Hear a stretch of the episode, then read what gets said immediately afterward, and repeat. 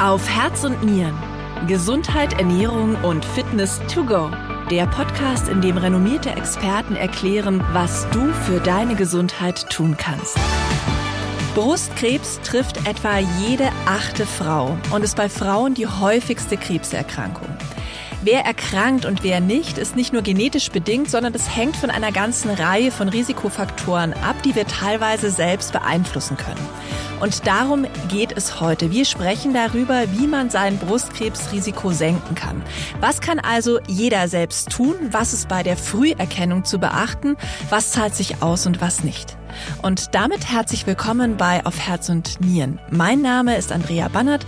Ich bin Mikrobiologin und leite die Online-Redaktion von Fokus Gesundheit, die fokusarztsuche.de. Und mit mir heute im Studio ist Antonia Schillinger, ich bin Online-Redakteurin und Social Media Managerin bei Fokus Gesundheit. Der Oktober ist ja jedes Jahr Brustkrebsmonat. Und das schon seit fast 40 Jahren.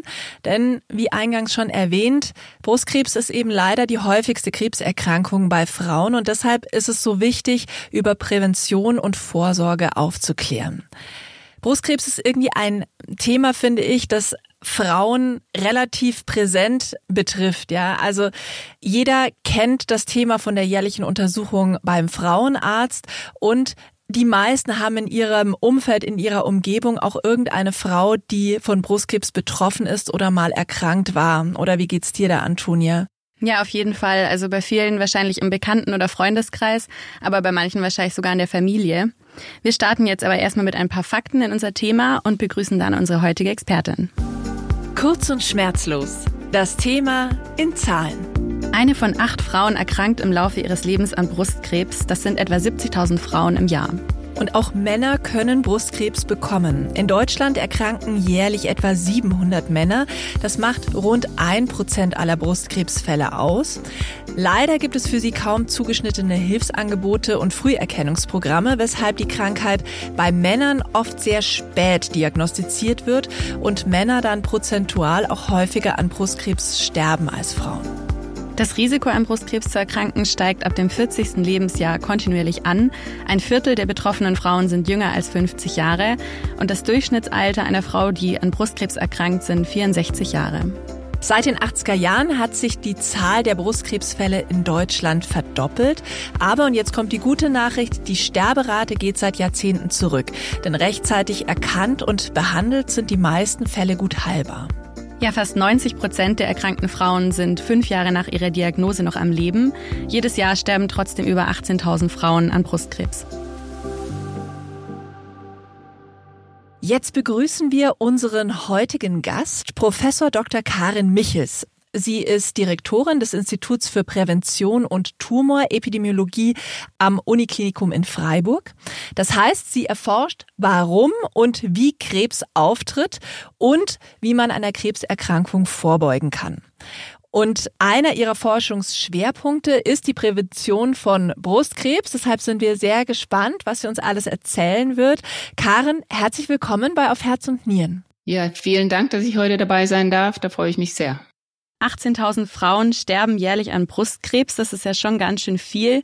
Kannst du mal für uns einordnen, wie groß denn unser persönlicher Einfluss, also unser Lebensstil darauf ist und wie viel vielleicht genetisch bedingt ist? Also bei genetisch bedingt muss man ja unterscheiden, ob wir jetzt vom Erblichen sprechen oder von einer Veränderung des Erbgutes.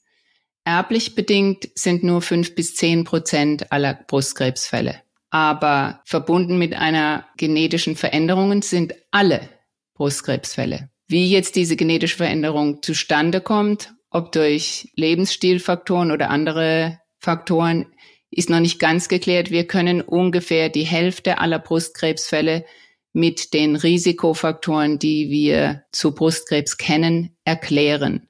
Deswegen gibt es immer noch eine relativ hohe Dunkelziffer, die wir nicht erklären können mit den Risikofaktoren, die uns bislang bekannt sind.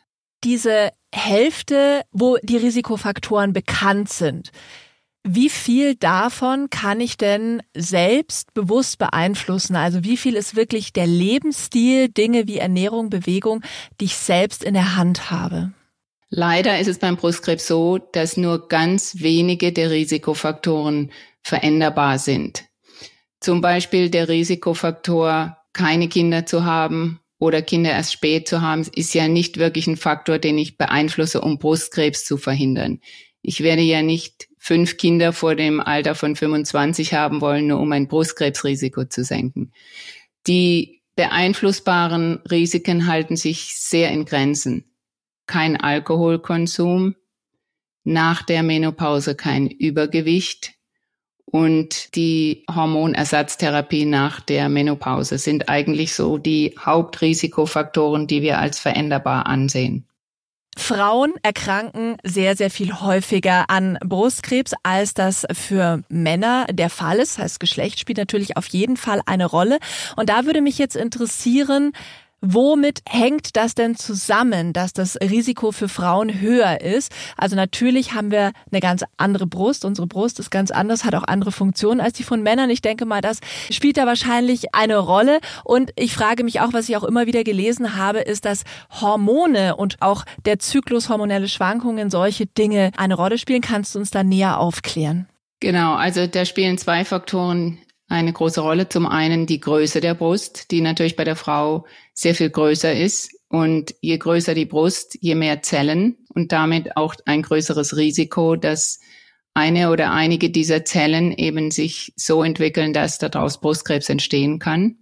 Zum anderen die weiblichen Hormone, die Östrogene und die Progesterone, die der Mann ja nur in ganz geringem Ausmaß hat die aber zum Beispiel auch beim männlichen Brustkrebs eine Rolle spielen, wenn sie zum Beispiel das männliche äh, Hormon Testosteron unterdrücken aus medizinisch notwendigen Gründen, zum Beispiel beim Prostatakarzinom, dann sind die weiblichen Hormone mehr freigesetzt und die Spiegel steigen an und das Brustkrebsrisiko beim Mann steigt dadurch eben auch an.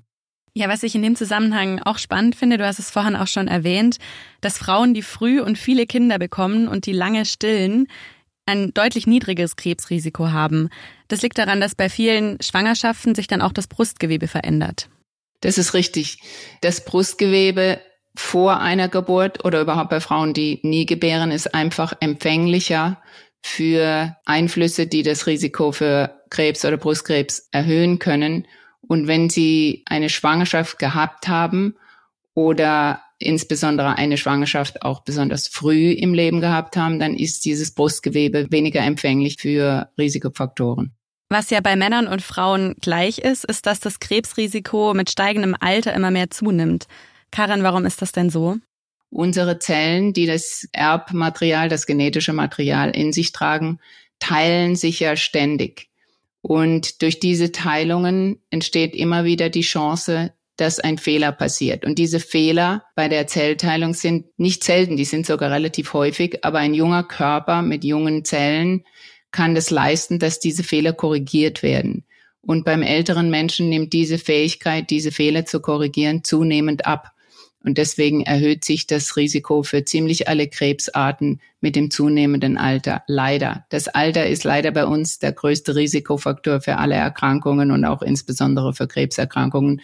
Und wie ihr ja schon richtig gesagt habt, dagegen kann man leider nicht sehr viel machen.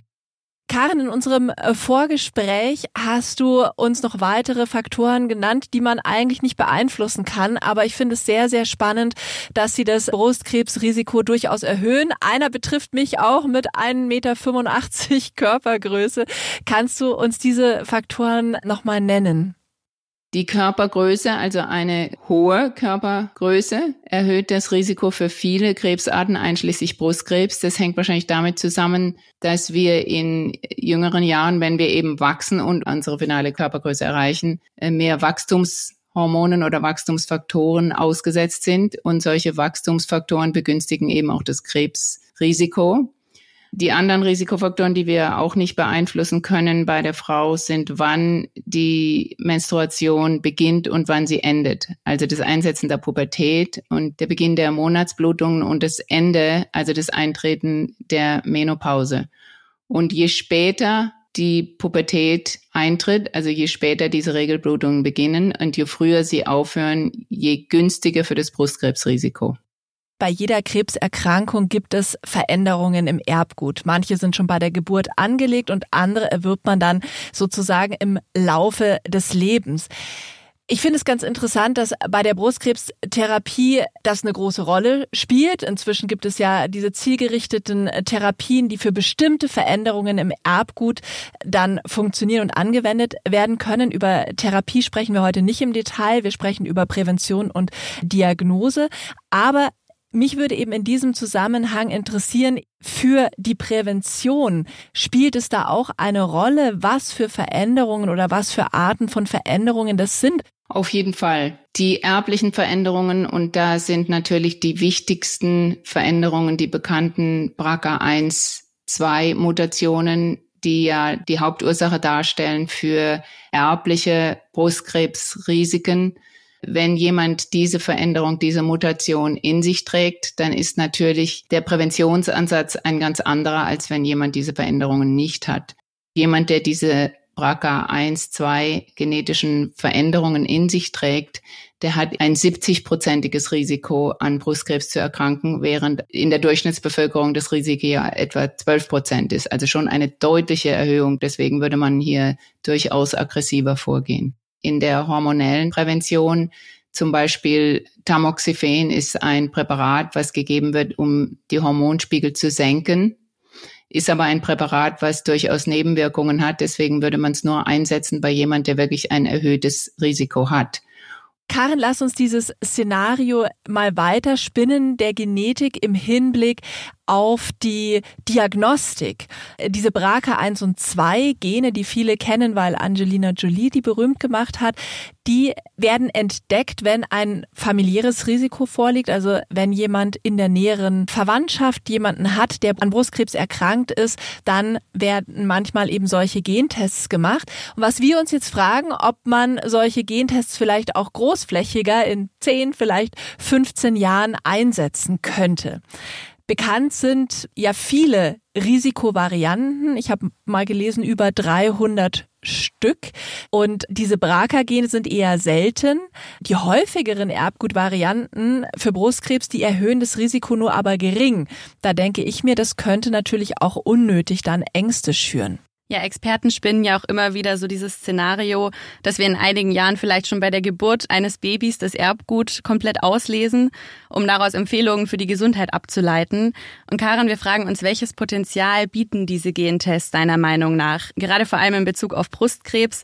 Und wie könnte das konkret die Früherkennung und Diagnostik in 10, 20 Jahren verändern? Es ist natürlich immer schwierig, in die Zukunft zu schauen, aber nach heutigem Kenntnisstand kann man Folgendes sagen. Brustkrebs ist einer der am besten untersuchten Krebsarten überhaupt, weil er ja der häufigste Krebstyp bei Frauen ist und wirklich auch auf dem Gebiet der Genetik, wo wir ja heute schon sehr weit sind, ist sehr viel Arbeit darauf verwendet worden, eben diese genetischen Faktoren zu bestimmen. Wie ihr ja selber schon gesagt habt, BRCA1-2 hat eine sehr hohe Spezifität, ja, ist selten, ja, aber wenn ich es habe, ist es schlecht. Bei diesen anderen Gentypen, von denen es eben mehrere hundert identifiziert worden ist, ist es unklar, was es bedeutet, wenn ich diese Mutation habe. Ja, es ist tatsächlich dann eben auch so, man will ja eben nicht Patientinnen beunruhigen, wenn sie ihre Gene kennen. Dadurch, dass sie jetzt die ein oder andere Mutation haben, das hat oftmals gar nichts zu bedeuten. Also nach heutigem Kenntnisstand würde so ein genetischer Chip, will ich mal sagen, uns eigentlich nicht unbedingt weiterbringen, was die Prävention angeht. Das heißt, es muss sich einfach weiterentwickeln, dass man einfach noch viel, viel besser versteht, wie Risikofaktoren vielleicht auch dann zusammenwirken, wenn man mehrere Veränderungen hat, dass man wirklich eine konkretere Aussage treffen kann, weil sonst kann man präventiv natürlich jetzt im Hinblick zum Beispiel, was du sagtest, wo man dann sogar ähm, hormonspiegelsenkende Medikamente einnimmt, solche Schritte machen zum jetzigen Zeitpunkt keinen Sinn, aber vielleicht, wenn man das besser versteht, oder? Genau, und da geht die Forschung im Moment ja auch hin, die Interaktion zwischen diesen genetischen Veränderungen und den Lebensstilfaktoren. Wenn ich weiß, ich habe dieses oder jenes genetische Profil, welcher dieser Risikofaktoren ist dann möglicherweise besonders bedeutend. Erkranken Frauen, die sich viel bewegen und die Sport machen, seltener an Brustkrebs? Kannst du uns da den Zusammenhang mal erklären? Der Zusammenhang zwischen Sport und Brustkrebs ist außerordentlich gering. Und es bezieht sich im Grunde genommen auch nur auf Sport im Kindesalter. Brustkrebs entsteht ja bereits in der Kindheit. Und man muss schon Leistungssportler gewesen sein in der Kindheit, damit die körperliche Bewegung vor Brustkrebs überhaupt eine schützende Wirkung entfalten kann. Wo Bewegung allerdings wichtig ist, ist, wenn ich Brustkrebs bereits habe, dann kann körperliche Bewegung durchaus das Risiko für die Sterblichkeit senken. Und das liegt doch daran, dass wir bei der Bewegung der Muskeln, ich glaube gerade beim Kraftsport, aus den Muskeln bestimmte Stoffe ausschütten, die, glaube ich, in die Kategorie der Myokine gezählt werden, wo eben zum Beispiel auch antientzündliche Substanzen beispielsweise dabei sind, die ein Tumorwachstum sozusagen bremsen können. Ist das richtig so? Das ist sehr wahrscheinlich der Mechanismus. Wir wissen ja heute, dass sehr viele Tumorerkrankungen oder überhaupt chronische Erkrankungen mit Entzündungen in Zusammenhang stehen und die körperliche Bewegung senkt die Entzündungen im Körper und dadurch kann durchaus eine Senkung des Tumorrisikos erreicht werden. Für andere Krebserkrankungen, du beschäftigst dich ja, glaube ich, auch mit anderen Krebserkrankungen, gibt es aber einen stärkeren Zusammenhang zwischen Bewegung und Krebsrisikosenkung, oder? Das ist richtig. Insbesondere ein anderer Krebstyp, der mich sehr beschäftigt in meiner Forschung, ist auch der Dickdarmkrebs. Und hier ist zum Beispiel die sportliche Bewegung durchaus wichtiger und hat einen höheren Stellenwert als beim Brustkrebs. Eine weitere Maßnahme, die immer in der Krebsprävention genannt wird, ist auch die Ernährung. Gibt es Studien, die auf den Zusammenhang mit der Ernährung und dem Brustkrebsrisiko hinweisen? Und falls ja, kann man da nochmal spezifischere Do's und Don'ts daraus ableiten? Zur Ernährung und Brustkrebs gibt es sehr, sehr viele Studien. Die meisten Studien haben gezeigt, dass die Ernährung beim Brustkrebs eine sehr untergeordnete Rolle spielt. Nur ganz wenige Nahrungsfaktoren spielen bei der Brustkrebsentstehung eine Rolle. An erster Stelle ist hier der Alkohol zu erwähnen. Bereits ein halbes Glas Wein am Tag erhöht das Brustkrebsrisiko schon. Also man sollte selbst hier darunter bleiben. Außerdem Alkohol spielen wahrscheinlich Milchprodukte noch eine Rolle, weil die Milch ja einen sehr hohen Gehalt an Östrogenen und Progesteronen hat. Insbesondere das Progesteron ist sehr hoch und das Progesteron spielt ja eine wichtige Rolle bei der Brustkrebsentstehung. Also hier besteht wahrscheinlich auch ein Zusammenhang. Aber das sind so die beiden Hauptfaktoren. Jetzt muss man vielleicht noch unterscheiden. Es gibt ja nicht nur eine Art von Brustkrebs, sondern verschiedene Typen von Brustkrebs. Insbesondere kann man hier unterscheiden zwischen den hormonsensitiven Brustkrebs, also die empfindlich sind für Hormone und die Brustkrebstypen, die nicht so empfindlich sind. Und diese kann man jetzt schwieriger eben erklären durch viele Risikofaktoren, die hormonbedingt und in, mit Hormonen in Zusammenhang stehen. Aber dieser Brustkrebstyp, der negativ für die Östrogene und Progesterone ist, der steht etwas mehr mit Ernährung in Zusammenhang. Hier muss man aber wirklich das gesamte Ernährungsspektrum nehmen. Was da schlecht ist, sind die viel verarbeiteten Lebensmittel, die Fertigmenüs und äh, es hängt möglicherweise an den Zusatzstoffen, die da drin sind und an den schlechten Kohlenhydraten und Fetten, die da drin sind.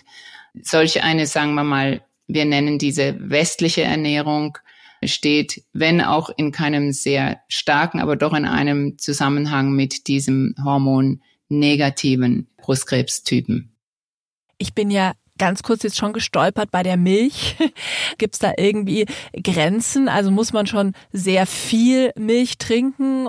Geht es auch nur um die frische Milch, um das Brustkrebsrisiko zu erhöhen? Und würdest du daraus überhaupt eine Empfehlung ableiten? Also wenn wir mal über Ernährung allgemein sprechen wollen, dann gilt ja immer das Motto mehr pflanzlich und weniger tierisch. Es gibt keinen besonderen Grund, warum wir das Produkt von Tieren, das hier eigentlich für Kälber gemacht ist, trinken sollen und warum das für uns zugeschnitten ist. Es ist ja für Kälber zugeschnitten. Aber es ist eine spannende Frage, ob diese Hormone, das haben wir auch versucht zu untersuchen, ist aber gar nicht so einfach, ob diese Hormone, die wir tatsächlich auch in der Milch messen können, ob die auch im Käse und in der Joghurt sind. Man kann diese Hormone in diesen Produkten ganz schwer messen. Deswegen können wir darüber keine wirklichen Aussagen machen. Da wäre ich jetzt etwas zurückhaltend. Aber in der Milch selber sind sie auf jeden Fall drin und, und sind natürlich auch nachweisbar und messbar. Und es kommt einfach daher, dass in der Milchproduktion die Kühe jetzt immer gleichzeitig trächtig sind und Milch geben, was ja eigentlich nicht der normale Zyklus einer Schwangerschaft einer Kuh ist oder überhaupt der normalen Schwangerschaft ist. Man ist entweder schwanger, trächtig oder man gibt Milch. Aber dadurch, dass sie eben jetzt trächtig sind und auch Milch geben, werden diese Schwangerschaftshormone eben in die Milch geleitet und wir trinken die dann mit der Milch. Also vielleicht doch ab und an zur Mandelmilch oder so greifen. Die finde ich auch total lecker. Im Zusammenhang mit der Ernährung eine letzte Frage, Karin. Du hast über Übergewicht vorhin schon kurz gesprochen. Übergewicht nach der Menopause als Risikofaktor. Bedeutet das im Umkehrschluss, dass Übergewicht vor der Menopause in jüngeren Jahren kein nachgewiesener Risikofaktor für Brustkrebs ist? Das ist eine sehr spannende Frage, die Frage des Gewichts und Brustkrebs. Es ist sogar noch etwas komplizierter. Ein hohes Geburtsgewicht ist schlecht ein hohes Gewicht während der prämenopausalen Phase, also während der Phase vor der Menopause, ist schützend, schützend sogar. Aber nach der Menopause ist ein hohes Gewicht schlecht.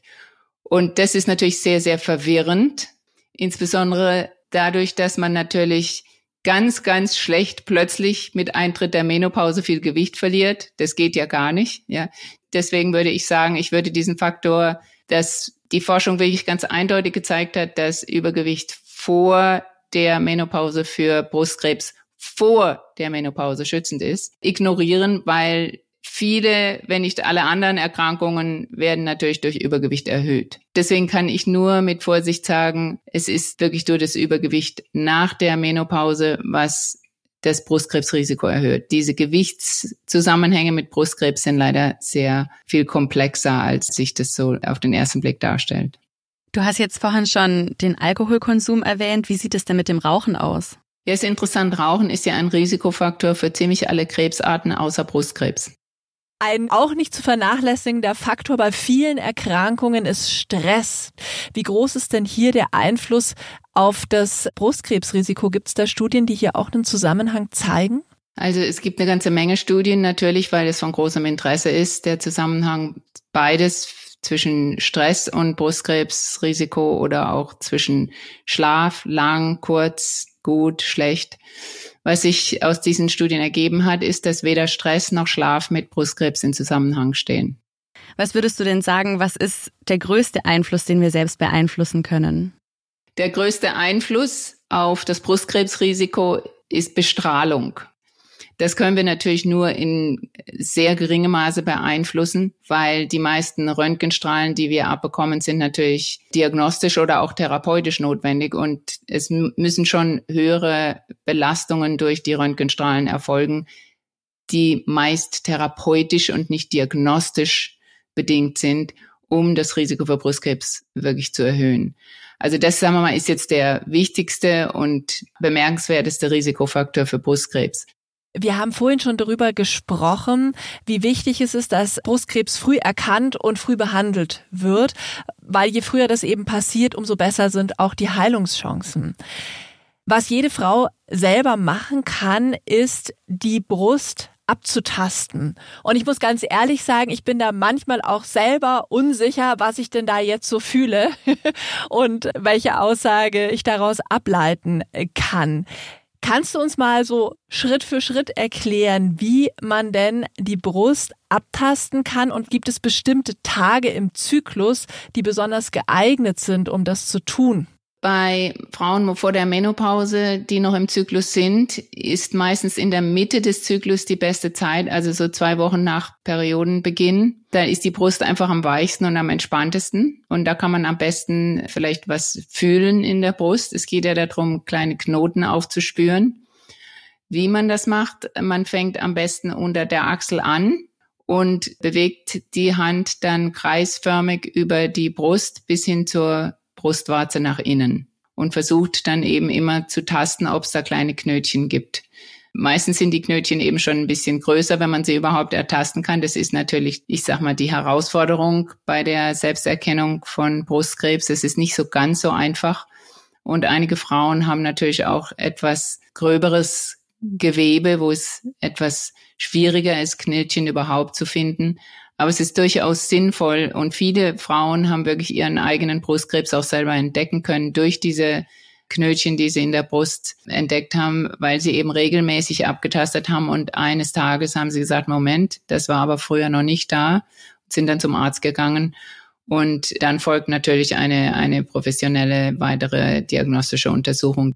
Ich glaube, der wichtige Punkt ist wirklich dieses, was früher noch nicht da war, habe ich so das Gefühl. Also bei mir geht es auch so, ich habe ein hartes Drüsengewebe und dann denke ich immer, hm, äh, weiß ich jetzt nicht, was da was ist, aber genau, das ist wahrscheinlich ein guter Tipp, einfach das regelmäßig zu machen und dadurch Veränderungen zu bemerken, oder? Genau, man, man bekommt auch so ein bisschen das Gefühl für das eigene, wie du ja sagst, das eigene Drüsengewebe und wie sich's normalerweise anfühlt.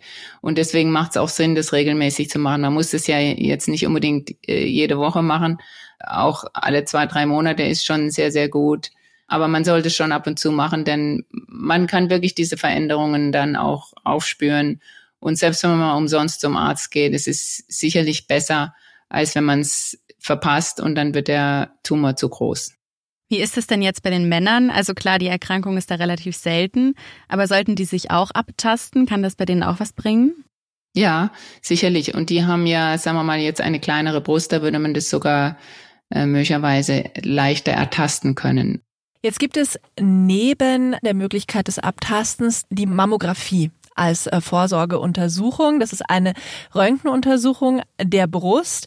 Das ist, wenn ich richtig informiert bin, deutlich zuverlässiger als das Abtasten empfohlen und auch dann von der Krankenkasse die Kosten übernommen werden ab 50 Jahren. Jetzt erkranken aber ja auch durchaus jüngere Frauen. Warum wird denn die Mammographie erst ab 50 empfohlen? Also zum einen sind natürlich Brustkrebsfälle vor 50 nicht sehr häufig. Zum zweiten würde man eben dann alle Frauen dieser Strahlenbelastung aussetzen und die Röntgenstrahlen können halt doch auch Tumore begünstigen und deswegen vermeidet man Röntgenstrahlen, wenn immer möglich.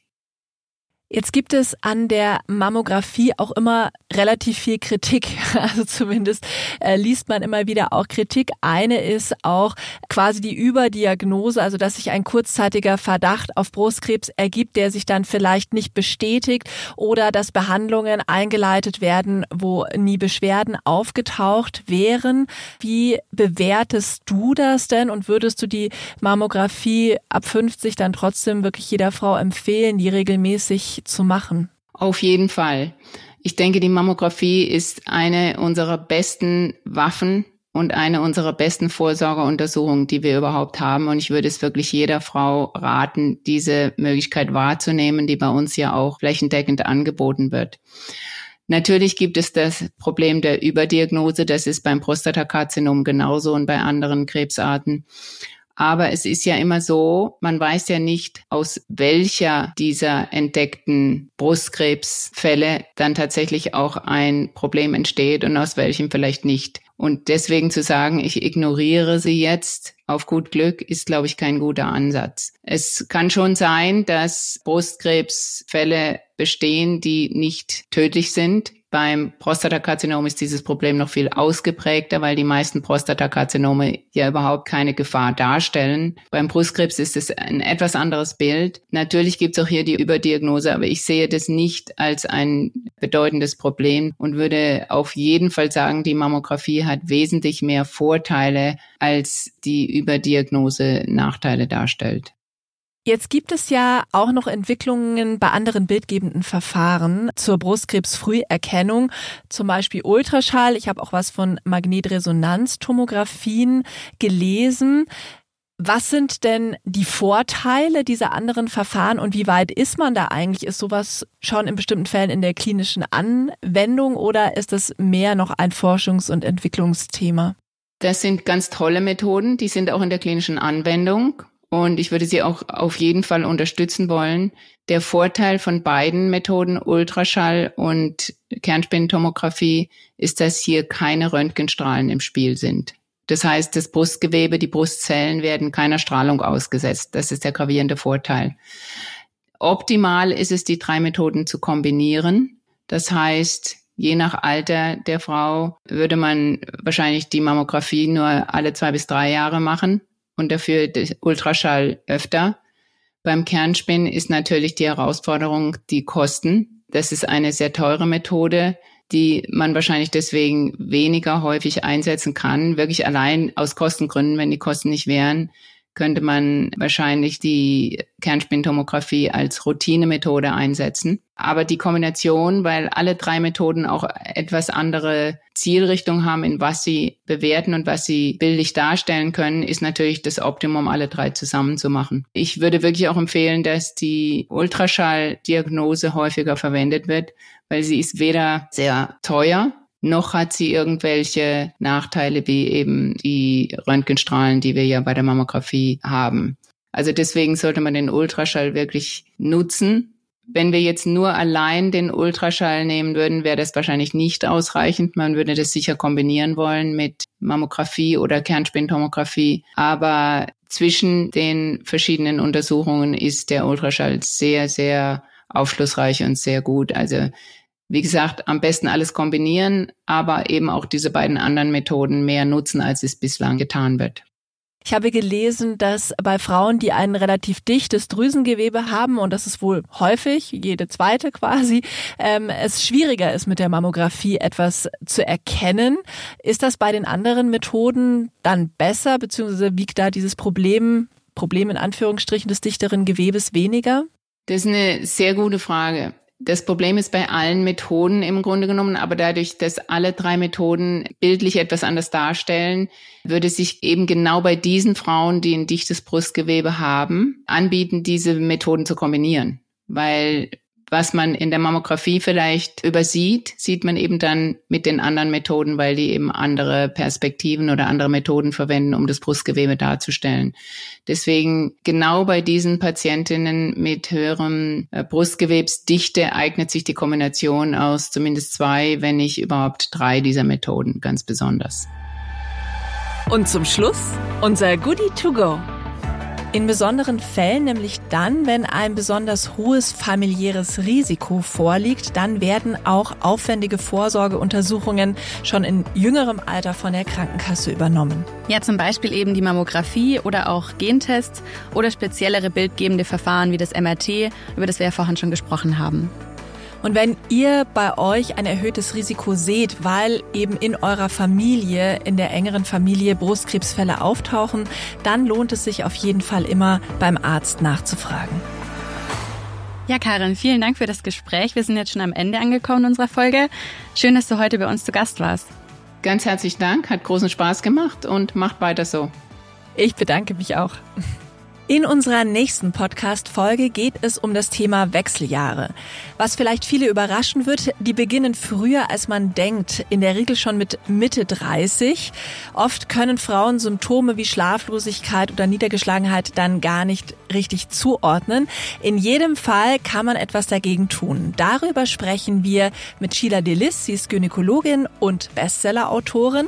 Und sie sagt, die Wechseljahre sind eigentlich eine richtig spannende Zeit, der man gelassen gelassen entgegenblicken kann.